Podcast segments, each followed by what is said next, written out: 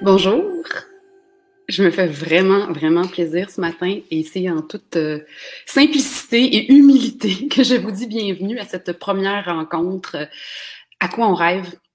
Si je vous donne un petit, petit contexte d'où ça vient, cette idée de projet-là, euh, je trouvais que les conversations en ce moment étaient beaucoup sur les peurs, étaient sur des, des projections de ce qui nous attend après. Et euh, j'ai aussi lu beaucoup comme quoi on, attend, on attend toutes sortes de révolutions post-COVID-19, euh, comme si ça allait tout bouleverser. C'est probable.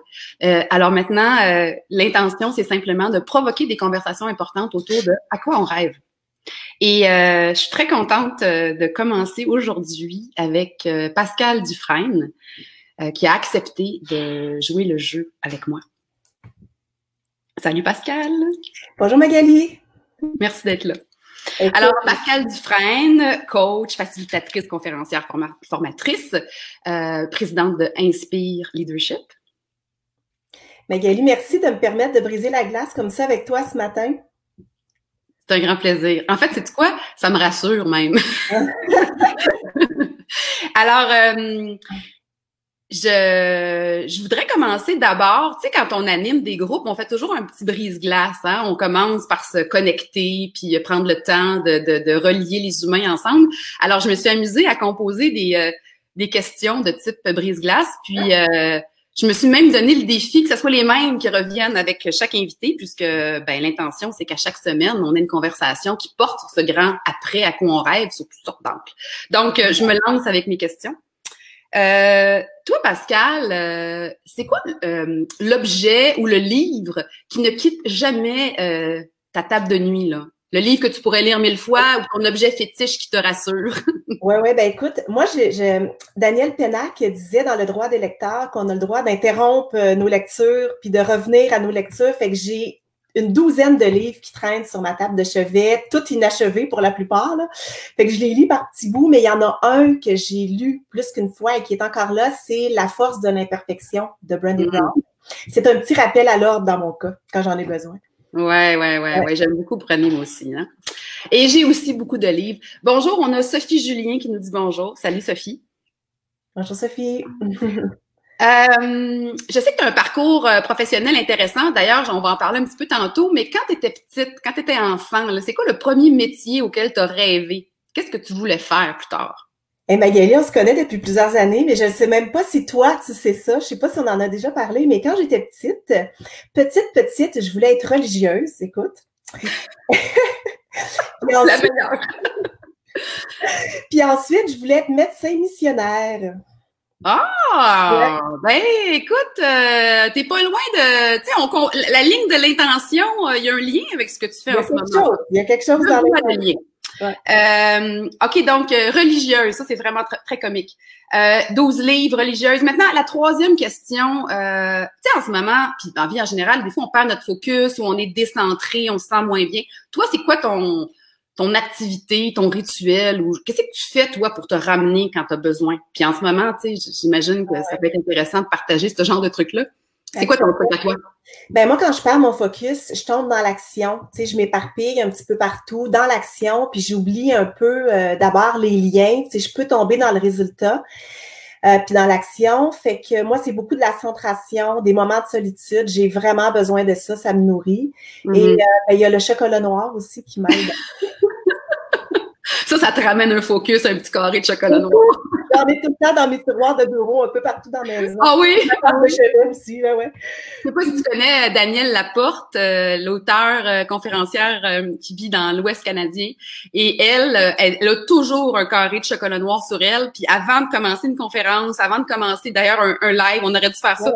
Elle se craint avec une petite dose de chocolat noir. Salut Valérie! Merci d'être présente. Alors, toi, Pascal, c'est quoi ton rêve? Tu rêves à quoi, toi, l'après? Ouais. Ben écoute, là, tu, tu m'as posé la question, qu'est-ce que tu voulais faire quand tu étais petite? Je t'ai parlé de mon, euh, de mon, de mon plan de carrière à l'époque d'être religieuse ou médecin missionnaire. Je pense que depuis toute petite, je me pose cette question-là. Tu sais, pourquoi on n'est pas plus bienveillant? Pourquoi on n'est pas plus euh, doux et dans la compassion envers nous-mêmes? Euh, ben, c'est de ça que je rêve pour nos, ben, pour nos communautés, pour nos organisations, qu'on soit capable de pas oublier l'humain, tu sais, qu'on puisse continuer à atteindre des résultats puis faire des profits parce que c'est le but de nos organisations, mais qu'on le fasse en respect de l'humain, en conscience aussi euh, de, de l'humain, en conscience de notre environnement. Je pense que l'organisation a un rôle qui dépasse l'entreprise, tu sais, de, de, de... Un rôle social. Un rôle social, exactement. Puis ce que je me dis, c'est que une personne qui va au travail, qui est heureuse, qui est inspirée, qui a l'impression de contribuer à quelque chose, ben, elle va revenir à la maison de bonne humeur, heureuse, nourrie, puis ben, elle va être dans de meilleures dispositions tu sais, pour avec ses enfants, avec sa famille, pour être dans sa communauté. Donc, quand on est bien au travail, ça transparaît partout alentour de nous. Donc, c'est ça que je rêve pour nos organisations. Donc, sans, sans, sans, sans gêne, tu m'as dit vraiment le mot plus d'humanité, hein, plus d'humanité dans le monde du travail. Bonjour Alain Dion, merci d'être là. Bonjour Alain. D'ailleurs, c'est drôle parce que hum, ben, moi aussi, je fais de la formation, développement de leadership, puis ça m'est arrivé récemment de faire cette prise de conscience. Exactement ce que tu viens de dire, c'est-à-dire que euh, ce qu'on enseigne en, en, développement de leadership aujourd'hui, en tout cas dans les programmes modernes, disons, euh, c'est des, des, façons d'être comme humains qui servent partout. Hein, qui sont euh, et je me disais mon Dieu on est en train de, de développer le leadership pour qu'ils fassent mieux leur travail mais on est on développe des humains beaucoup plus euh, plus, je sais pas, ça serait quoi le mot, mais en fait, des humains qui font du bien, hein, du, bien en général, 360, peu importe les, les, contextes. Exact. Des humains complets, des humains conscients, puis euh, ça a un impact partout autour de nous. Je pense que c'est un cadeau qu'on peut s'offrir euh, en tant que leader de se développer dans notre humanité. Et comme tu dis, ben ça, ça irradie hein, partout euh, autour de nous, en, en, débutant par notre famille, puis, puis plus large dans notre, dans notre société, dans notre communauté, dans notre organisation. Puis, euh, toi, Pascal, je fais un petit retour sur ton, ton début professionnel qui peut nous situer justement de parce qu'en fait j'ai le goût de te faire parler un petit peu de ce qui t'a amené à ça. Euh, mais là je, vais mentionner quelques points là que, que de, ton parcours. Donc euh, une formation au HEC un passage dans l'armée euh, un contexte d'éducation très, très euh, catho, hein, catholique. Peut-être que ça vient de là ton idée de religieuse, je sais pas. Eh oui. Euh, un, des postes de gestion quand même assez, assez tôt, hein, à, un très jeune âge. Et ça t'a amené à travailler dans différentes grosses organisations. Puis à un moment donné, c'est d'ailleurs à ce moment-là, je pense qu'on s'est connus, c'est à peu près à un moment donné, tu as voulu, il y a eu un déclencheur, je sais pas c'est lequel, mais tu as voulu faire quelque chose pour aller plus vers l'humanité. Tu étais déjà dedans, bien évidemment, tu portais ça en toi. Mais il y a eu un moment où tu as fait un changement, tu as fait un shift professionnel pour aller vraiment direct sur ton, ton X, direct sur ta mission, ton rêve dont tu nous parles, que tu portais depuis que tu étais petite, d'après ce que je comprends. Oui, puis en fait, euh, je l'avais en moi. Mais tu sais, Magali, quand on grandit, on s'adapte à notre environnement, à notre contexte. Fait qu'il y a des ben parties de nous qu'on laisse de côté, hein.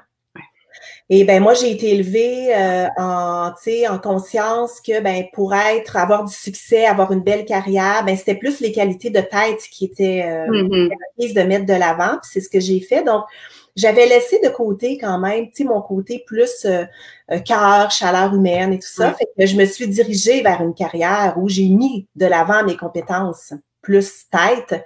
Et donc, comme tu dis, l'armée, les HEC, après ça, j'ai étudié en gestion des opérations de la production et méthodes quantitatives, tu sais, fait je travaillais dans des projets d'implantation de, systèmes, donc vraiment dans un des rôles beaucoup plus euh, de tête et de technique. Puis, euh, il y a eu quelques déclencheurs. Je te dirais qu'à un moment donné, j'ai comme commencé à prendre conscience que même si j'avais des habiletés dans mon travail et que j'étais assez reconnue pour le travail que je faisais, j'avais l'impression que c'était pas nécessairement ça qui faisait euh, en sorte que j'étais vraiment appréciée. Tu sais, il y avait un petit quelque chose de plus qu'on me nommait dans ma façon de gérer mes équipes, dans ma façon d'être avec les gens j'ai aussi pris conscience que euh, ce qui m'allumait le plus, là, puis tu sais, le soir, quand je me, je me couchais, puis je pensais à ma journée, c'était les petits moments sur le bar de la machine à café. On pouvait avoir des discussions autour de, de qui on est, euh, euh, débloquer nos petits problèmes personnels. Fait que ça, ça a été un autre déclencheur pour moi. C'est drôle parce que, ah, excuse-moi, Non, vas-y. des fois, il y a un petit décalage entre la bouche et le son. Je voulais pas te couper la parole, mais ce que j'allais dire, c'est que c'est comme si tu viens de nous dire que tu étais euh, récompensé, évalué professionnellement selon certaines mesures très, très cérébrales, production, livrable, mais que tu avais l'impression que ta petite magie, ta petite valeur ajoutée personnelle n'était pas vraiment là, en fait. C'est ça. Exactement. ailleurs, donc dans tout le côté plus informel de l'humain, de la connexion. Euh, c'est ce que j'entends en fait dans ce que tu dis. Exact. Et là où, euh, dans mes compétences, hein, mes compétences plus dures, ben, euh, ça, ça, me rendait fière d'être compétente, mais en fait, ce qui me rendait plus fière, c'est quand on me faisait des rétroactions mm-hmm. sur le moment humain. Donc, tu sais, c'est un peu ce que tu dis là, c'est cette petite magie-là. Puis, ben, l'autre gros déclencheur, ça a été plus au niveau de la souffrance. Tu sais, souvent, euh, l'humain apprend par la souffrance, on n'apprend pas toujours par la sagesse, on est fait comme ça comme humain. C'est le fun, hein? mais euh, malheureusement, c'est vrai que la souffrance est souvent un passage qui nous, qui nous amène là-dedans, effectivement. Exactement. Et là, ben, ça a été plus cet aspect-là où euh, je me disais, ça peut pas être juste ça, la vie. Ça peut pas être juste ça, le métro, boulot, dodo, arriver au travail, faire sa job, pas voir ses enfants. Tu sais, je travaillais tellement. Puis, euh, euh, puis il y avait une souffrance autour de moi. Tu sais, je voyais une souffrance des gestionnaires, des employés. Mm-hmm. Le monde était pressé comme un citron et tout ça. Je me mm. dis, ben, d'après moi, le monde organisationnel, c'est pas pour moi. Ça manque d'humanité. Et donc, j'ai quitté le monde organisationnel. C'était après combien d'années dans le milieu corporatif? Ça faisait à peu près 18 ans. Quand même, hein? Ouais, quand même. Pas pour moi. Ça fait 18 ans que je suis là, mais au bout de 18 ans, je déclare, c'est pas pour moi. Là, tu as quitté. J'ai quitté. Avec quelle intention? Ben, d'abord, quête de sens. C'est à quoi ça sert tout ça? Et là, ben, j'ai décidé de, de, me former. Au départ, c'était de me former un peu pour moi. Tu sais, je suis allée faire, euh, c'est dans ce temps-là, je pense qu'on s'est connus, Magali. Euh, je suis allée faire un cours en communication non violente. après ça, j'ai fait mon coaching de gestion. Fait que j'ai commencé à me former dans ce qui était plus humain. Et euh, mon intention à, ce moment-là, c'était oui d'accompagner des humains, mais pas nécessairement dans le milieu corporatif. Et c'est là qu'un jour, j'ai eu une espèce de, de vision, puis je me suis dit, attends une minute, tu viens du milieu corporatif, tu as vécu ce chemin-là vers ta propre humanité, à refaire ce chemin-là, tu sais, entre ta tête, ton cœur, ben mon Dieu, c'est ta place dans les organisations d'aller transmettre ce chemin-là et d'accompagner les gens vers ce chemin-là et les organisations vers une culture plus humaine. Et là, tu es retourné. Ben écoute, trois jours après, tu sais comment la vie, euh, quand les choses se mettent en place, là, quand tu places tes intentions claires, trois jours après, le téléphone sonnait pour un contrat de ce genre-là dans le corporatif. Fait que je suis retournée. Et je suis bien contente de savoir que tu es retournée. prends quelques instants pour dire bonjour à Karina Labrie. Enchantée, moi aussi. Bonjour. Isabelle Brosseau, allô, Marie-Josée, Alexandra, merci d'être là. Euh, d'ailleurs, euh, je ne l'ai pas mentionné, mais euh, vous pouvez poser des questions. Hein? Vous pouvez, on voit vos commentaires, vous pouvez poser des questions, puis je, peux, je, vais les intégrer dans la conversation avec Pascal. Salut, Fali, salut. donc, ta quête d'humanité, ça serait peut-être le fun de s'entendre sur qu'est-ce qu'on entend, c'est quoi de l'humanité? Plus d'humanité dans les milieux de travail. Ça ressemble à quoi? C'est quoi? C'est quoi ta vision à toi, ta version? Si tu avais à me définir ça, là. Bon, ben écoute, c'est sûr que quand on parle d'humanité, on parle de compassion, on parle de bienveillance les uns entre les autres, mais ça reste encore un petit peu flou, hein? Tu sais, ça veut dire quoi dans le quotidien? Ça peut se décliner dans une série de comportements, à mon avis, tu sais, qu'on peut observer là, au quotidien. Moi, je travaille principalement avec des leaders, toi aussi, Magali. Euh, quand on est leader, on est responsable d'humain. Tu sais, c'est pas rien, ça. C'est, en tout cas, pour moi, là, ça veut dire déjà euh, beaucoup. Puis, euh, on n'est plus responsable directement des résultats, mais on est responsable de ces humains-là hein, qui ont des résultats à, à livrer. Puis parfois, quand je parle aux leaders, je dis, tu sais, si la fleur pousse pas, c'est peut-être parce que le terrain est pas euh, assez euh, fertile et, propice. Donc, comme leader, on est responsable du terrain, hein, de faire en sorte mm-hmm. que le terreau dans lequel les gens puissent fleurir, que, que les gens puissent fleurir. Donc, d'abord, ça, ça veut dire comme comportement en, en tant que leader, ben, c'est créer de la sécurité psychologique et de la confiance pour les gens. Fait que ça aussi, ça reste encore un petit peu, euh, bon, on fait ça comment? Créer de la sécurité euh, psychologique. Parce que c'est non tangible. Tu sais, je peux pas mettre de la sécurité sur la table ou évaluer ma quantité de sécurité. Par contre, euh, ce que Pascal est en train de nous dire, c'est quand même un, un, je veux dire, l'ensemble des auteurs en ce moment, quand tu dis c'est quoi que ça prend pour qu'une équipe soit performante, c'est un sentiment de sécurité, c'est la base, euh, confiance, sécurité, c'est la base de la pyramide. Donc, euh, ben, ça serait euh, historiquement, on a voulu ramener de l'humanisme pour des raisons, n'est-ce pas? Oui.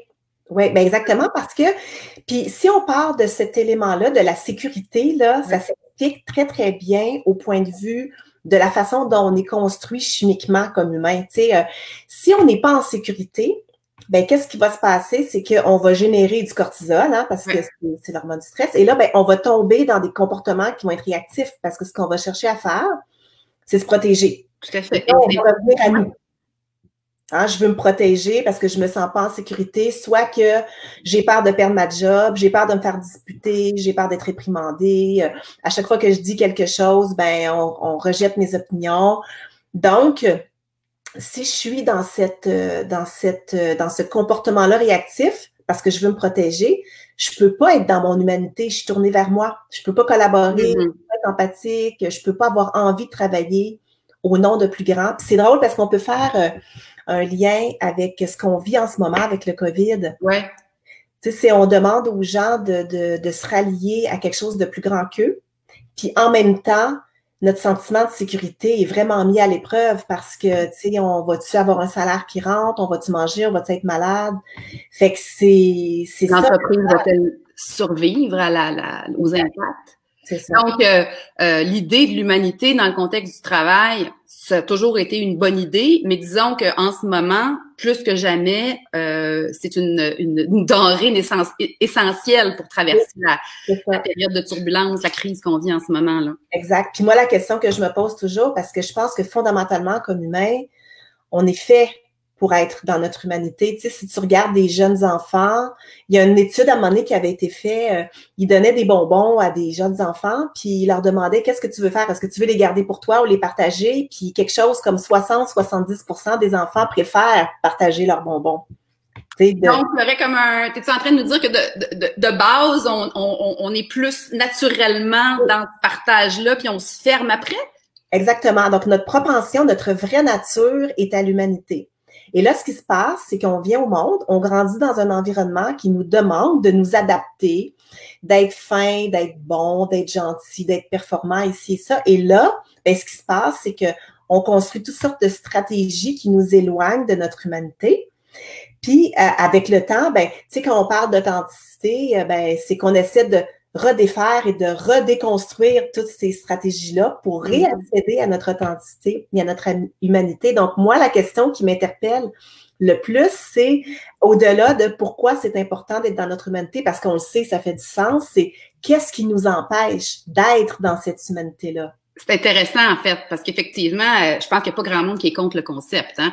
Maintenant, euh, ben justement, euh, imaginons qu'on voudrait, là, euh, il y a quelqu'un qui écoute ça, puis qui est comme, OK, moi, là, je voudrais en rajouter. On s'entend que de l'humanité dans à peu près tous les contextes de travail, il y a des humains, il y a une forme d'humanité. Maintenant, si on veut en mettre plus, ou si on veut évaluer si on en a assez, euh, on, part comment cette, réflexion-là ou cette action-là oui. mais ben, euh, je ne sais pas si vous avez vu passer euh, le super beau texte euh, qui parlait de, de Gilles Vigneault par rapport à, la crise. Il parlait de l'empathie. Hein? Mm. Donc, tu sais, l'empathie dans notre organisation, est-ce que c'est quelque chose qui est présent? Et ça, ça veut dire, est-ce que, par exemple, je suis capable de, de est-ce que je suis sensible à la réalité de l'autre et de ses besoins? Parce qu'on a toutes des réalités différentes. Comme à travers la crise qu'on vit en ce moment, c'est très facile de, de juger ou de blâmer ou de regarder l'autre puis dire ben il fait pas sa part ou euh, de regarder l'autre puis dire ah ben oui toi c'est pas pareil euh, moi c'est mm-hmm. moi c'est comme ça de comparer nos souffrances. Et donc l'empathie ça serait être capable de dire ben écoute euh, j'ai ma réalité hein puis puis j'ai mes, mes, mes souffrances petites grandes ou peu importe puis je suis sensible aussi à la tienne. Fait qu'on n'est pas dans le ou. Tu sais, c'est comme moi ou toi. On est capable de faire le pont, puis d'être dans le moi et toi. Donc, je suis sensible à ce que tu vis, à tes besoins, à ta réalité. Fait que l'empathie, euh, ça permet aussi, par exemple, tu sais, comme gestionnaire, on aura toujours des décisions difficiles à prendre. Tu on peut avoir du recadrage, du feedback euh, difficile à donner, on peut avoir des gens à mettre à pied. Mais comment on va le faire? Hein? Euh, ben, c'est là que l'empathie va faire une différence. Tu sais, je peux mettre quelqu'un à pied avec compassion et bienveillance ou pas. Et ça, et ça, Pascal, c'est subtil, hein? C'est les mots, c'est le, c'est même si je pense que si je veux le faire avec empathie et compassion, je vais probablement juste ça le faire. Ça, va, ça part d'une intention à quelque part.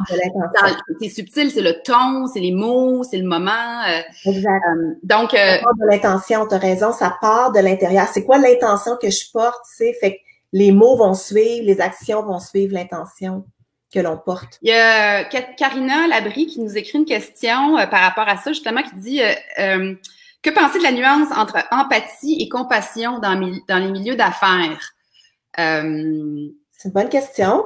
Ben moi, je, je, dirais, puis tu me diras, euh, Magali, qu'est-ce que tu en penses? Mais moi, pour moi, empathie, c'est vraiment, c'est ça, c'est la, c'est la capacité à, considérer qu'on n'est pas tout seul, là, tu sais, qu'on on, a aussi une responsabilité de notre impact sur l'autre et on est capable d'être sensible à la réalité de l'autre.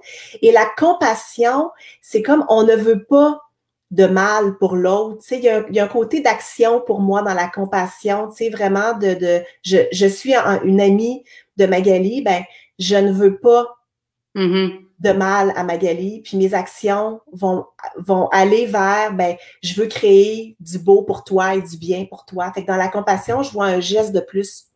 Ben, justement, tu me fais penser, euh, il y a une vidéo qui est disponible sur YouTube, euh, pas sur YouTube, sur Google, n'importe où, là, de Bernie Brown sur l'empathie, une petite animation qui est assez assez bien fait à mon avis. Puis de la manière dont elle, elle décrit l'empathie, là, si je me réfère à cette euh, à cette vidéo-là, euh, ben c'est comme euh, la capacité de juste recevoir l'autre dans sa réalité, puis d'être juste là, en quelque part en présence. Puis justement, euh, si je me rappelle la vidéo, elle, elle parle du, de notre réflexe humain, tu sais justement de faire oui mais Pascal, t'as un toit, oui mais Pascal, t'as tes enfants en santé, cette espèce de façon de vouloir positiver autour de l'émotion de l'autre, tandis que l'empathie réelle, c'est je t'accueille, je suis là, c'est tout pour toi, OK, puis voilà, c'est tout. C'est un acte. C'est. Ben oui, puis tu sais pourquoi on fait ça, c'est que pour être empathique, en fait, souvent, là, quelqu'un va nous raconter une histoire, puis là, on va poser des questions, on va vouloir avoir tous les détails, ça, mais c'est pas à l'histoire qu'on est empathique ou au fait ou au détail. C'est à l'émotion que l'autre vit. Donc, si tu vis de la colère, ben peut-être que la situation que tu vis, je l'ai jamais vécue, ça me dit rien, puis peut-être que je me dis que je serais pas en colère, moi, si ça m'arrivait, mais c'est pas ça l'important. L'important, mm. c'est que l'émotion de la colère, elle, je la connais, et c'est à ça que je me relie. Et donc, si on s'est coupé de nos émotions ou on n'est pas capable d'accéder à nos propres émotions, ben c'est difficile d'être empathique à l'autre parce qu'il faut que je me relie à partir de mon propre ressenti. Donc, mm. l'empathie nécessite la capacité de se relier à notre émotion.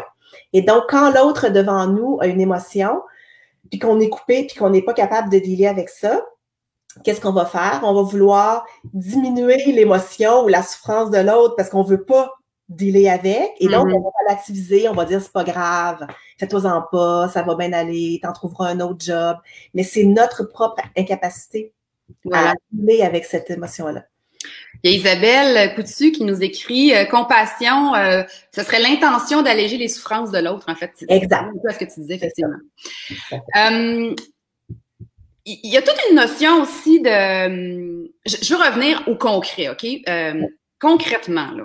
Ouais. On, on veut des milieux de travail, des environnements corporatifs plus humanistes. Ouais. ben, comment on fait comme c'est quoi les leviers, par où ça. Imagine là qu'on on aurait le goût de donner la piche-note à certains individus de se poser la question puis de se mettre en action justement. Ça part de où cette histoire-là? Ça, ça commence comment? Oui. Ben écoute, je sais pas, je sais pas Magali si tu trouvé ça assez concret, mais ça part de la connaissance et de la conscience de soi. Mm-hmm. Donc, puis c'est pas pour rien que la majorité des formations maintenant en entreprise, leadership, etc., ils offrent des cours d'intelligence émotionnelle, de connaissance de soi, d'authenticité, hein, leadership authentique. Mm-hmm. En fait, ça revient à ce besoin-là de dire, ben, comment est-ce que je peux être dans mon humanité et savoir quand est-ce que je suis en train de, de réagir ou de créer de la confiance ou d'être là pour l'autre si moi-même, je, je n'ai pas accès à mon propre monde à moi. Est-ce que je me connais? Est-ce que je suis euh, est-ce que est-ce que je connais mes mes, euh, mes, mes, mes forces, mes ressources, je suis connectée à Mes angles morts aussi. Mes angles morts, exactement.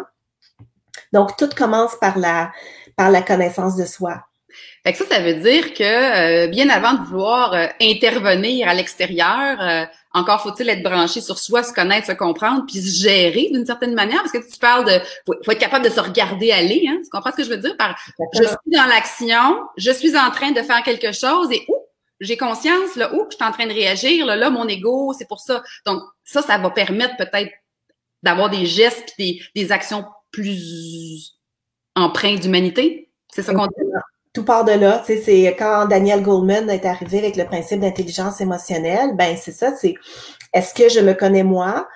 Euh, est-ce que est-ce que je suis capable de, de, de comprendre l'émotion de l'autre? Puis après ça, est-ce que je suis capable de me réguler puis de m'ajuster dans mes comportements? Donc, c'est comme euh, d'être capable de, bon, de porter l'intention puis d'être conscient de mon impact. Puis d'en être aussi, c'est comme intention versus impact tout le temps. Voilà. Puis après ça, d'ajuster le tir. Puis, euh, y a-t-il pas une, euh, euh, une pas une incohérence, là, mais une opposition, tu sais, euh, plus d'humanité, plus de confiance, de sécurité, quand, en quelque part, l'organisation, la business corporative a comme objectif de, de, de performer, de, de, rentrer des chiffres, de l'argent, puis on est dans un système qui, qui, nous demande ça, il faut pas se le cacher. Donc, est-ce qu'il n'y a pas une espèce de dichotomie entre les deux? On peut être tiraillé entre c'est-tu je sais qu'on veut mettre du et, mais, mais on pourrait le voir comme quelque chose d'opposé, non? Ben, tout à fait. Puis c'est comment je vois ça, c'est comme si tantôt on parlait de est-ce que euh, est-ce que je suis en train de d'avoir euh, des, des stratégies, tu pour me protéger, ben c'est la même chose pour une organisation. Est-ce que j'agis par rapport à la peur, la peur de pas faire assez, de pas faire assez mes chiffres, de pas euh, savoir assez ce que mes employés font, ou vers le sens ou la vision qui m'inspire? Fait que, il y a deux écoles de pensée. Euh, d'avoir, on, commence par donner notre priorité au, au, résultat, puis au quoi, puis au comment on va le faire, ou au pourquoi, puis au sens, à l'intention qu'on porte, et ensuite les résultats vont suivre. Donc moi, évidemment, je suis la seconde école de pensée.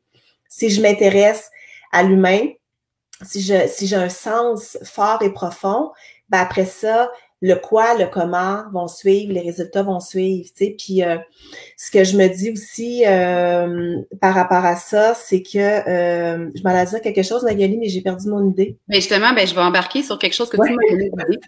C'est que bon, ben, je, ai-je besoin de mentionner que je suis de la même école que toi? Et il y, a, euh, il y a un auteur, hein, Frédéric Laloux, qu'on aime beaucoup, euh, que, que dont j'aime j'aime parler moi de, de, du travail de Frédéric Laloux au leader parce que des fois les gens voient ça euh, comme une opposition ou ah ouais mais ça se peut dans certains contextes mais ça se peut pas chez nous ouais mais bon ce type d'organisation là ou ce type de leadership là je comprends que ça marche en Belgique, je dis n'importe quoi, mais à chez nous au Québec ou chez nous dans notre organisation. Puis en fait, lui a, a, documenté euh, des organisations à travers le monde, des OBNL, publics, privés, avec actionnaires ou pas, et de toutes sortes de tailles et euh, a démontré les résultats et la possibilité de vraiment faire les choses autrement euh, avec un grand fond d'humanisme. Oui. Et euh, son livre que tu qu'on voulait on voulait d'ailleurs en parler le livre comment c'est quoi le Reinventing, Reinventing Organizations. Je vais te laisser, ton accent est mieux que moi. Et euh, ce livre-là est uniquement en, anglais, mais il y a une conférence sur YouTube de Frédéric Laloux où il parle français. Et donc, c'est une belle façon d'aller euh, consulter son, son, son ouvrage, je peux dire, parce que son, sa conférence, ça dure à peu près une heure et demie, mais ça fait quand même le tour de son concept. C'est une belle un beau départ, à mon avis. C'est un beau départ pour, pour avoir le goût d'explorer, parce que si on pense que ça se peut pas, que c'est pas possible et non compatible, on n'ira même pas. Exact. Exact. Puis j'ai retrouvé mon idée, Magali, justement, pendant que tu parlais de Frédéric Laloux, c'est relié à ça. C'est que, dans le fond, ce que raconte euh, Frédéric Laloux, c'est euh, ce qu'il ce qu'il nous propose comme idée, c'est que les organisations évoluent selon des stades de conscience, la même chose que l'humain. Ouais. Et pour être capable de, de, de voir euh, la vie, les affaires à travers euh, le, le, mindset ou la structure de pensée, comme quoi le sens va amener les résultats, ben en fait, c'est un stade de conscience. Donc, c'est comme s'il faut passer du stade de conscience où je suis dans les résultats, je me protège, j'ai peur de pas arriver, etc. Pour l'humain, c'est comme l'ego, c'est mes, toutes mes stratégies de, de, de réaction. Au stade de conscience d'au-dessus qui dit, ce qui m'inspire, ça vient de l'intérieur, c'est mon sens, c'est mes valeurs, c'est mes visions, c'est deux stades de conscience.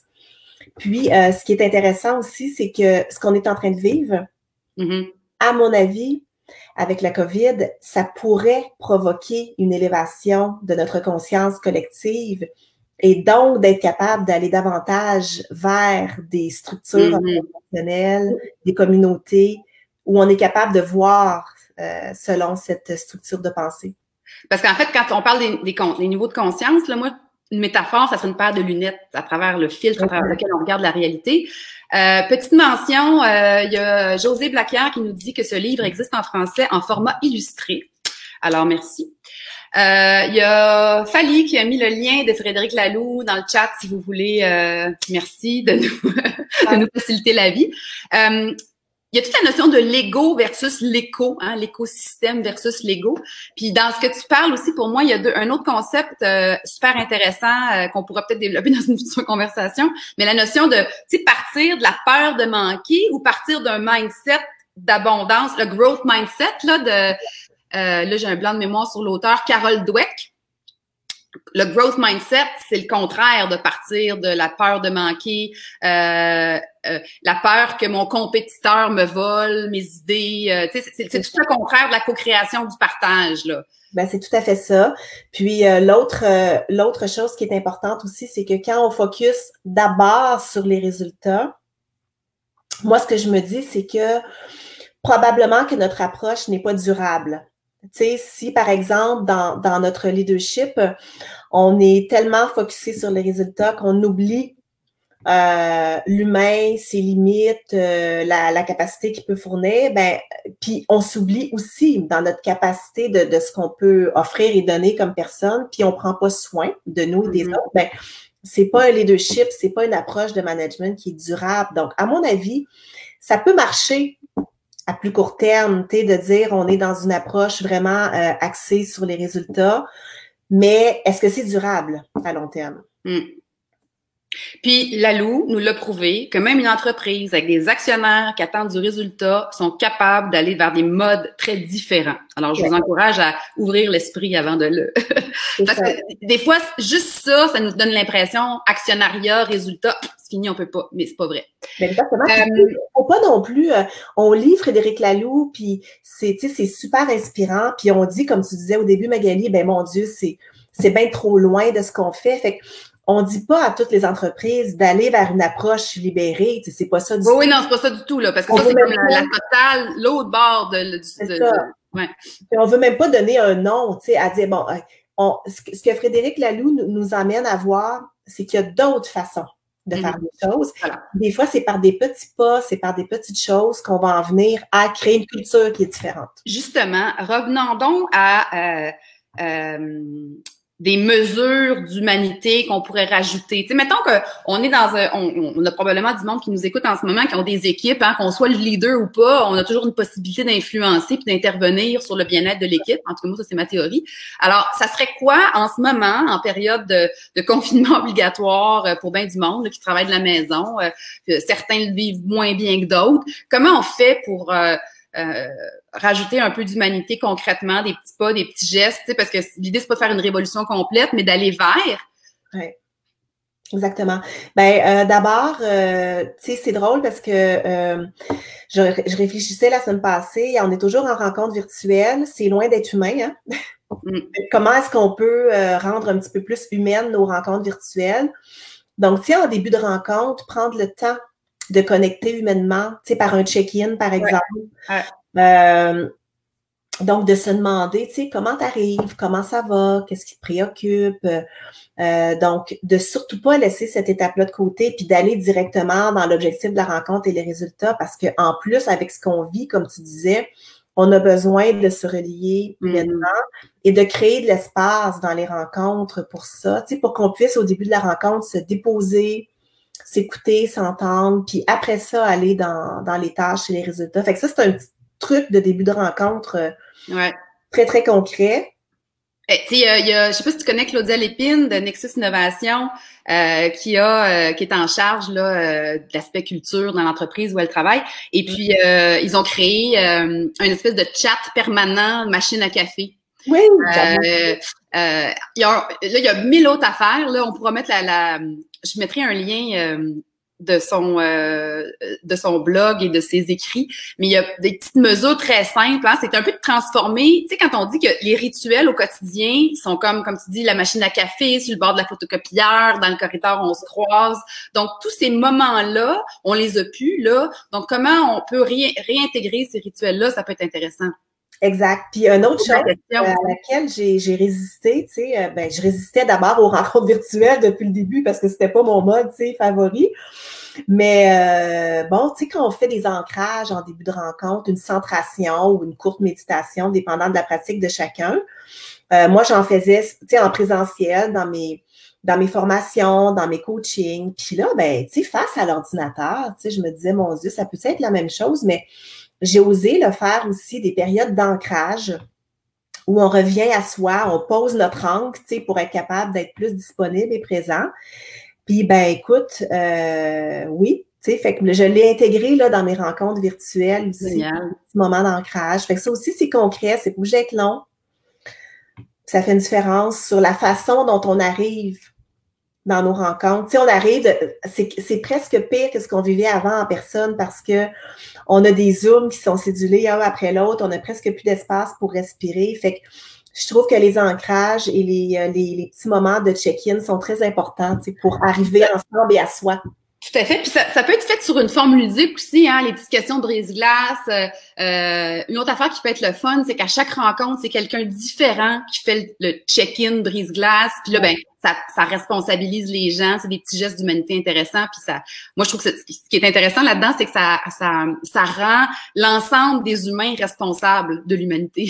Exact. Euh, juste le patron, tu sais. Oui, puis j'ai une cliente aussi euh, hier qui me disait que sa leader, à toutes les semaines, euh, le vendredi, elle envoyait un courriel qui était comme sous forme un petit peu humoristique. C'est quoi notre histoire de la semaine, tu sais? Fait que, et, puis après ça, ben, tu sais, elle, prenait le temps de rassurer euh, son équipe puis de leur dire, tu sais, ben, profitez de votre fin de semaine, on se revoit lundi. Fait qu'il partait en week-end sous le signe de, de l'humour avec cette petite euh, histoire-là, de la reconnaissance aussi, du sentiment d'avoir accompli quelque chose, puis plus libéré de pouvoir partir en week-end, même si euh, ils sont à la maison, parce que la, le, piège dans lequel on peut tomber quand on est toujours à la maison, c'est que c'est le travail tout le temps.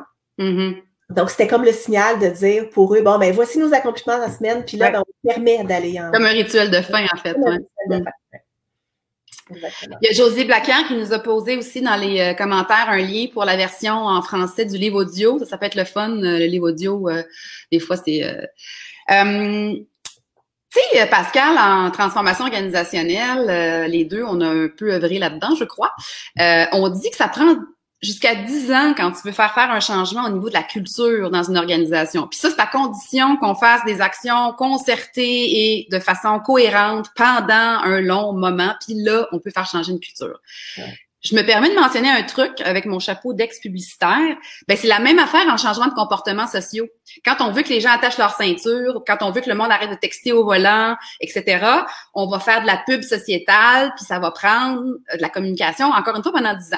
Donc, on rewind. Si on était déjà en transformation du monde du travail, on l'était déjà, là. C'est pas, pas COVID-19 qui nous a démarré ça. On était déjà en train de remettre en question les mœurs et coutumes. Tu es d'accord avec moi? Oui, exact. Ben, de toute façon, c'est notre pain et notre beurre à toi et moi d'accompagner cette transformation-là. Je pense que, pas rapport. Mais bref, on était déjà là. Là, ça se passe. Il y a un shutdown. On, est un peu comme en réclusion, tout le monde en, en, pénitence dans notre maison. Ou en tout cas, on est coupé de notre réalité habituelle et donc ça force une, une, réflexion. N'est-ce pas un moment parfait pour se demander ben, comment qu'on gère l'après? Parce que on va devoir se, se, repositionner sur le comment on revient. Je dis pas que tout va changer là, le moment qu'on va déconfiner, mais comment on peut comme se servir de ça pour comme continuer l'élan? Moi, je pense qu'on va avoir appris un paquet de choses dans cette période-là. Bien, tout à fait. Il faut revenir à l'étymologie du mot crise, du mot euh, crisis en grec, qui veut dire décider. Et que t'es savante, toi. Écoute, fais une recherche quand même avant de te voir. Puis la crise, c'est euh, donc en grec, ça veut dire décider. Puis tu savais-tu aussi que euh, en Chine, il y avait deux idéogrammes pour qui, qui pour signifier crise? C'est danger et opportunité. Ah. Ce que ça veut dire, c'est l'opportunité dans le danger. Tout ça pour dire que oui, la crise est un moment pour euh, justement revoir toutes nos bases sur lesquelles on est, euh, on s'est fondé jusqu'à mm-hmm. maintenant. Ben, c'est vrai euh, autant pour une organisation que pour une, une personne individuelle, hein? Tout à fait, que pour une société. Une famille. Euh, puis regarde tous les grands, euh, tous les grands événements euh, de, de, vulnérabilité, de souffrance. Ben il y a eu, tu sais, euh, des, des, des, moments comme ça où on revisite toutes nos bases dans notre humanité. Tu sais, chaque guerre, chaque famine, chaque pandémie. Ouais. Mais là, la question que moi je me posais, c'est, on est encore dans une grande période de vulnérabilité on a certaines étapes à passer avant d'arriver ou après. Puis ça, ben, pour chacun d'entre nous, hein, ces étapes-là vont différer. Il y en a peut-être qui sont en train de se poser la question, OK, ben après. Et euh, il y en a encore euh, qui sont en grande souffrance puis en grande vulnérabilité. je pense qu'il faut laisser le temps à ces apprentissages-là de, de se faire, puis aux gens aussi de traverser les étapes euh, qu'ils ont à traverser. Puis dans les premières semaines, tu sais, quand on est en crise, on va se mettre euh, en réaction face à cette crise-là. On tombe en adrénaline. Hein? Puis là, puis moi, je l'ai vu, je sais pas si c'était pour toi, mais la même chose pour toi, Magali, mais les gens dans notre domaine, en tout cas, moi, mon premier réflexe, ça a été qu'est-ce que je peux faire pour aider? Fait que là, je me suis lancée dans un paquet d'activités puis de réflexions et tout ça. Ça, c'était semaine 1. Semaine 2, j'ai réalisé que j'étais presque plus occupée qu'avant la crise. Puis là, la semaine... de l'air. Toutes sortes d'affaires. Et la semaine 3, je me suis ramassée en me disant, mais my God, si je continue comme ça, je vais, je vais, je vais m'épuiser. Donc là, on est aussi dans cette période-là de réajuster. On ne peut pas rester en mode adrénaline. Tu sais combien de temps ça va durer? On a un rythme à trouver là-dedans. Tout à fait, tout à fait. Je te dirais même, euh, Pascal, que moi, je me suis, euh, j'ai eu la même réaction que toi. Et euh, pour avoir eu beaucoup, beaucoup, à peu près 100% d'annulation de mes mandats prévus, ben, je me suis retrouvée à essayer, dans une espèce d'agitation, d'essayer de faire quelque chose sans jamais, sans vraiment avoir quelque chose à faire. Et j'ai trouvé ça tellement difficile, le sentiment de servir à rien. Oui, exact.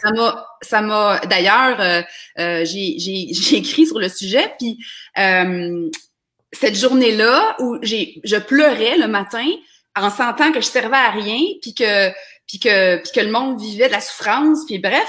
Et j'ai, croisé un monsieur du regard qui était dans sa fenêtre, une personne âgée qui est dans sa fenêtre, qui m'a fait un petit allô comme ça. Et là, je lui ai répondu, tu sais, avec beaucoup d'enthousiasme et mes grands gestes. Et le monsieur là il s'est illuminé. Hmm. Et là, en tournant le coin, là, j'ai éclaté en sanglots. Là, j'ai fait comme, hey, là, c'est comme si je venais de me faire dire, ben, attends, mais tu sers à rien, là, mais à quoi peux-tu servir? Puis là, j'ai eu tellement un sentiment d'avoir servi à quelque chose en faisant cette salutation à ce vieux monsieur. Et je dois vous raconter que j'ai tenté, avec mon jogging, de retourner à sa fenêtre. Je l'ai jamais revu. Mm, mm, je pense que c'est devenu mon ami. Il y a euh, Isabelle ici qui nous a écrit quelque chose d'intéressant. Elle dit, à vous écouter, je crois que cette crise nous amène, à, va nous amener à sortir de la pensée linéaire, puis de faire, en fait, pouvoir co-créer. Oui. Euh, qu'est-ce qui correspond à nos aspirations. Euh, j'aime ce constat. En fait, je, je, le souhaite de tout cœur. Mais justement, Pascal, pour qu'on puisse co-créer, si on se remet en contexte d'organisation, Il faut respecter les étapes, il faut respecter les, les le stade dans, dans, la, psychologie du changement, puis de où les gens sont. Mais à un moment donné, ça serait intéressant de commencer à se poser la question en groupe d'organisation, avec toutes sortes de parties prenantes, ben, qu'est-ce qu'on a appris, qu'est-ce que ça nous dit, de quoi on a envie?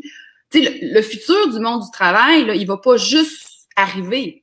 On va le créer. Puis pour le créer, puis c'est d'ailleurs tout à fait le cœur de l'intention de cette conversation-là qu'on commence ensemble, puis qu'il y en aura d'autres après, mm. c'est d'engager les conversations autour de ça. À quoi on rêve? Puis c'est pas juste le CEO ou la madame RH qu'il faut qu'il réfléchisse à ça, ou la CEO et le monsieur RH, c'est tellement sexiste, qu'est-ce que je viens de dire là. C'est l'affaire de tout le monde, le futur du monde du travail. Donc, à quoi on rêve? C'est l'affaire de tout le monde. Puis je pense que ce, que ce que ça nous amène à rêver en ce moment, c'est comme le retour à un essentiel. Cet essentiel-là, ben, il est pas compliqué, hein? c'est l'importance des liens puis des gens. Regarde comment les gens nous manquent en ce moment. Tu sais, oui, on se voit là, par vidéo, mais on, réalise que les gens autour de nous euh, nous manquent, les contacts nous manquent, tu sais, les vrais contacts là, en, chair et en os. Donc, on peut rêver, et moi, c'est ça à quoi je rêve, c'est ce retour-là à l'essentiel, donc aux vraies connexions humaines authentiques pour, euh, puis tu sais, je pense à mes enfants, là, tu, sais, tu me mm. demandais c'était quoi mon euh, pourquoi je me, je me, je me suis euh, lancée dans cette mission-là. Ben moi, je veux autre chose pour mes enfants dans les organisations dans 10 ans, dans 15 ans, dans 20 ans. Ouais. Mm. Alors, juste euh, Isabelle Coutu, la philosophe, qui nous dit Et s'il n'y avait pas d'après, mais juste une série de moments présents? Mm. Moi, je pense que moi, je réagirais même pas. Je vais juste laisser cette phrase. Je reviens là-dessus, Isa. Mm. Euh, Alain Dion nous demande est-ce qu'on peut vraiment se réaliser dans une grande organisation? Alain pose cette question-là et euh, il y a quelqu'un que je connais euh, qui est une jeune femme professionnelle que je ne nommerai pas parce que je n'ai pas sa permission, qui a plein de compétences et elle, elle m'a dit qu'elle n'avait jamais envisagé et qu'elle ne pense qu'elle ne travaillera jamais de sa vie dans le monde corporatif. Mm. Elle ne peut même pas s'imaginer. Donc, donc, la question, on peut-tu se réaliser? dans une grande organisation? T'en penses quoi, toi? Ben, tu vois, moi, je pense que pour se réaliser, Magali, d'abord, euh, il faut être capable d'être, on parlait de conscience et de connaissance de soi au départ. Donc, il faut d'abord, hein, ça part de soi. Est-ce que moi, je peux œuvrer de façon authentique avec moi-même? Donc, est-ce que je suis en conscience de mes valeurs, de mes besoins? Sinon, ben, euh, est-ce, comment je vais savoir s'il y a une adéquation entre ce que je souhaite et ce que l'organisation peut m'offrir? Donc, d'abord, ça part de moi. Puis ensuite, je pense que, en tout cas, pour moi, à mon avis, tu me diras qu'est-ce que tu en penses, mais il y a le sens avec le grand S, puis il y a le sens avec le petit S. Ah oui? Oui, ben, à mon avis, tu sais, certains, certains vont penser que se réaliser et s'accomplir, ça va toujours être le sens avec un grand S, tu travailler à des grandes missions. Mais ça peut être aussi notre propre sens avec un petit S. Donc, mon organisation, a une certaine responsabilité d'offrir du sens et d'aider leurs employés à trouver du sens, mais j'ai une responsabilité personnelle à trouver mon propre sens, que ce soit un sens avec un grand S ou un sens avec un petit S. Alors, à mon avis, je pense qu'il y a possibilité, pour répondre à Alain, de se réaliser dans une grande organisation, mais je, je suis responsable à partir de ça, de si ou non je vais me réaliser. Je suis très, très d'accord avec toi, Pascal. Euh, c'est certain que dans certaines dans certaines structures qui sont rigides avec bien des règles, ça peut on peut avoir l'impression que c'est moins possible. Mais si je peux toujours euh, exercer mon, mon sens, mon, mon intention autour de moi, dans ma petite équipe. Tu sais, des fois, avec des leaders, j'ai ces conversations-là, ils me disent, ouais, mais dans ma boîte, ça marche de même. On se fait donner ce genre d'enlignement-là, mais tu peux recréer un climat tu crées ta propre culture dans ton équipe aussi. Hein. Des fois, c'est ça la solution. Exactement.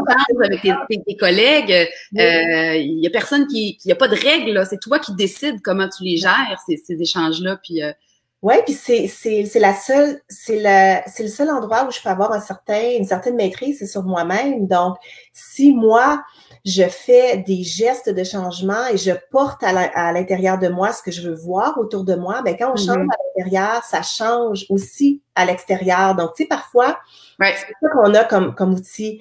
Si je veux plus d'empathie, ben je vais démontrer de l'empathie. Souvent, moi aussi, je dis ça aux leaders qui disent, ben écoutez, j'ai pas de contrôle, je peux pas changer les choses. Ben, ben, soit ce que tu veux voir autour de toi. Donc, tu veux plus de reconnaissance de tes patrons, ben, qu'est-ce que tu dirais de toi démontrer plus de reconnaissance? Ça va pas juste dans un côté, la reconnaissance, ça va autant de haut en bas, de bas en haut, latéralement. Donc, offre de la reconnaissance. Tu veux de l'empathie, ben, montre de l'empathie.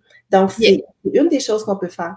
J'ai le goût de rajouter, puis donne-toi de la reconnaissance, donne-toi de l'empathie aussi. Hein? Exactement. Euh, Chantal Boutin qui nous rappelle, euh, bonjour Chantal, qui nous rappelle que c'est la journée de la Terre aujourd'hui. Oui. Ah, donc euh, cette histoire-là de la conscience, puis la journée de la Terre, l'humanité, la journée de la Terre, moi je trouve qu'il y a un beau lien. Merci de le souligner, Chantal. Oui, Chantal, ben, c'est ma collègue et amie, donc grande leader humaniste. Puis ben, quand on parle de leadership humaniste, on parle de conscience, conscience de soi, mais conscience aussi euh, de ce qui nous entoure, de nos systèmes et de notre planète. Fait que merci Chantal de l'avoir l'avoir souligné.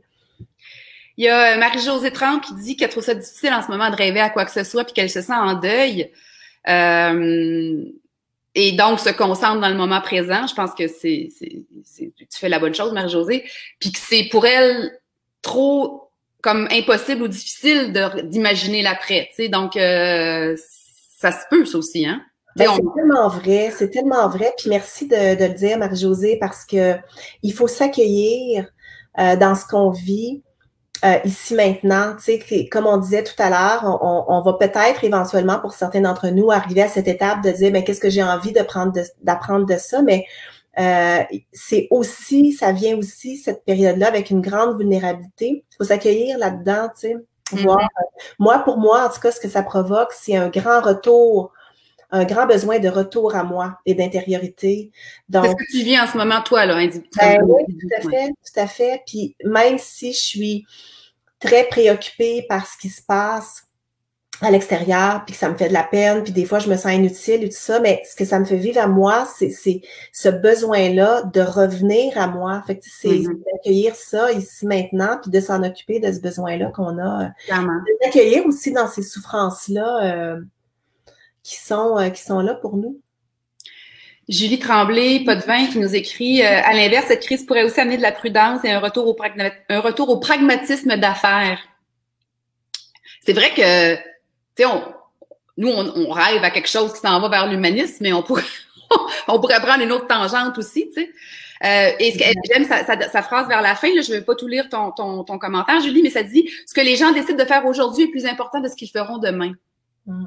Mais je pense que ça, c'est une grande vérité aussi. Oui, exactement. Oui. Manon Chabot qui dit, euh, avouons-le, que ça vient quand même beaucoup de la tête des dirigeants. Donc, euh, euh, plus cette intention d'humanité, d'humanisme dans un contexte de travail est portée par les leaders du haut de la hiérarchie, bien évidemment, ça, ça, ça découle, hein, puis ça, ça va influencer. c'est comme si le leader crée la météo. Hein, dans, dans l'équipe. Puis justement, à quoi ça sert aussi d'avoir la conscience de nous? C'est d'être capable de d'abord prendre soin de soi et ne pas s'oublier au profit ou de, de notre équipe. Si on est toujours dans le service aux autres et qu'on s'oublie, on respecte pas nos limites, ben on ne pourra pas être leader de façon durable et, on risque éventuellement de transférer aussi le stress notre équipe. Ça veut dire qu'un leader humaniste, là, il fait la consigne du masque à oxygène. Hein? Il se le met d'abord, il répond à ses besoins, il, se nourrit euh, dans tous les sens du terme pour être capable après ça d'intervenir à l'extérieur. Puis les gens qui ont une tendance naturelle à l'humanisme puis à, aller vers l'autre, euh, des gens comme toi puis moi, là, ben des fois, on a ce défaut hein, de s'oublier. Puis c'est pas. Euh, c'est un de mes euh, c'est un de mes pièges, euh, moi, qui, qui, est le plus important, c'est de m'oublier au détriment des autres. Donc, le leader humaniste répond à ses besoins et ensuite à ceux Oui, ça, c'est un apprentissage qui est vraiment important. Puis même comme parent, hein, moi, je me rappelle d'avoir eu cette espèce de révélation à un moment donné, à me dire, mais là, je, je, je serai jamais capable d'être une bonne mère si je m'occupe pas un petit peu plus de moi. Tu sais. Exactement. Hey Pascal, 55 minutes plus tard, on se demandait, tu sais. Il y a quelqu'un qui nous dit, euh, Fali nous dit, hey, ça fait du bien de vous entendre parce que qu'est-ce qu'elle dit? Vos mots m'allègent. Comme quoi, finalement, les webinaires auxquels elle participe sont comme beaucoup dans le faire, dans l'hyper sérieux. Alors, merci.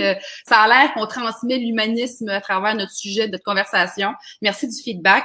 D'ailleurs, vu que c'était notre première conversation. Euh, moi, j'en ferai d'autres avec d'autres gens, puis euh, peut-être que Pascal reviendra, hein, qui sait. Mais vos feedbacks sur qu'est-ce qui marche, qu'est-ce qui marche pas, euh, j'en ai besoin. je, je, tu sais, on fait ça comme on parle. Là, donc, on est en train d'apprendre. En ce moment, je l'ai pas mentionné au début. je m'excuse de pas l'avoir fait. Il y a euh, il y a Claire euh, Solinger, qui est une des participantes à ce Facebook Live. Et Claire est en train de faire du sketchnoting live. Alors, du sketchnoting live, c'est de la prise de notes visuelles. Euh, et nous allons avoir donc un, un espèce de compte-rendu visuel de cette conversation-là qui sera euh, mis sur la page Facebook avec, évidemment, le, lien de la conversation pourra être réécouté. Et je vous mettrai le lien du, du sketchnoting que Claire a fait. Euh, qui euh, j'ai hâte de le voir. Donc, ça viendra probablement demain. Et euh, je veux la remercier de le faire, d'ailleurs. Puis, je veux aussi prendre le temps de... Il y a Sonia Bacon qui dit « Allô les filles, bravo! » Merci Sonia, parce que moi, j'ai eu une conversation inspirante avec Sonia un vendredi soir ou un jeudi soir. Puis euh, c'est de là que j'ai décidé de go, j'y vais, puis euh, c'est pas grave, on verra bien, puis on va on va ajuster en avançant. Donc euh, merci à ceux qui m'ont donné le goût d'y aller, puis me donner la pichenote. Puis merci à Thierry qui est dans l'ombre en ce moment, qui supporte la technique parce que j'avais sérieusement en train de devenir folle, à avoir peur de rater mon coup parce que c'est pas si simple. Hein? Ça avait l'air bien simple, mais c'est pas si simple. Et puis Pascal, vraiment, là, je vais te laisser le temps de la faire un mot de la fin, mais je te remercie d'avoir accepté parce que, un, tu n'avais aucune idée ce serait quoi. Il n'y en avait pas qui existait. Euh, on a fait le pilote ensemble. Puis, euh, ben, tu m'as fait confiance. Puis ça, ça me touche beaucoup. Alors, je te laissais un mot de la fin, ma chérie, sur euh, on, termine cette conversation-là, à quoi on rêve, on veut l'humanité. Euh, ben, écoute, moi aussi, je te remercie d'abord pour la confiance que tu m'as portée à se lancer dans cette première-là. Puis je pense que pour moi, c'était une belle preuve de, de, notre humanité, ma belle Magali, parce qu'on s'est lancé là-dedans avec beaucoup d'humilité, avec beaucoup de vulnérabilité, mais le sens a été plus fort que la peur. Alors, ça, pour moi, c'est un bon résumé de ce dont on a parlé aujourd'hui. Mais superbe conclusion, ma chère. Et donc, je vous invite à nous faire part de vos commentaires je vous invite à revenir la semaine prochaine. La semaine prochaine, Marie-Josée Kaya va nous parler. Elle rêve qu'on devienne des adultes au plan économique. Fait qu'on va parler d'économie par rapport à nos choix. Donc, euh, même heure, même heure, même poste, 11h30, euh, mercredi prochain. Et euh, si vous avez aimé cette conversation, puis vous pensez qu'il y a du monde qui a besoin de l'entendre, ben vous pourrez leur envoyer le lien. Alors, merci Michel Carpentier, un de mes amis, mon Dieu, de tellement longtemps qu'il est là. Je viens de te voir sur le chat. Mélan aussi, merci d'être là. Alors, euh, ben là, on va arrêter de dire merci. Je me croirais au Grammys, là. Fait que, 58 minutes 40 secondes. Sur ce, ben, prenez soin de vous. Puis, euh, on va mettre en commentaire des livres ou articles qui pourraient être intéressants si vous avez envie de poursuivre la réflexion ou si vous avez envie de l'envoyer à votre leader pour le faire réfléchir. Ça pourrait être le fun, ça aussi. Bonne idée, Magali. Merci beaucoup. Merci, Merci à tout le monde. Bye bye. Bye.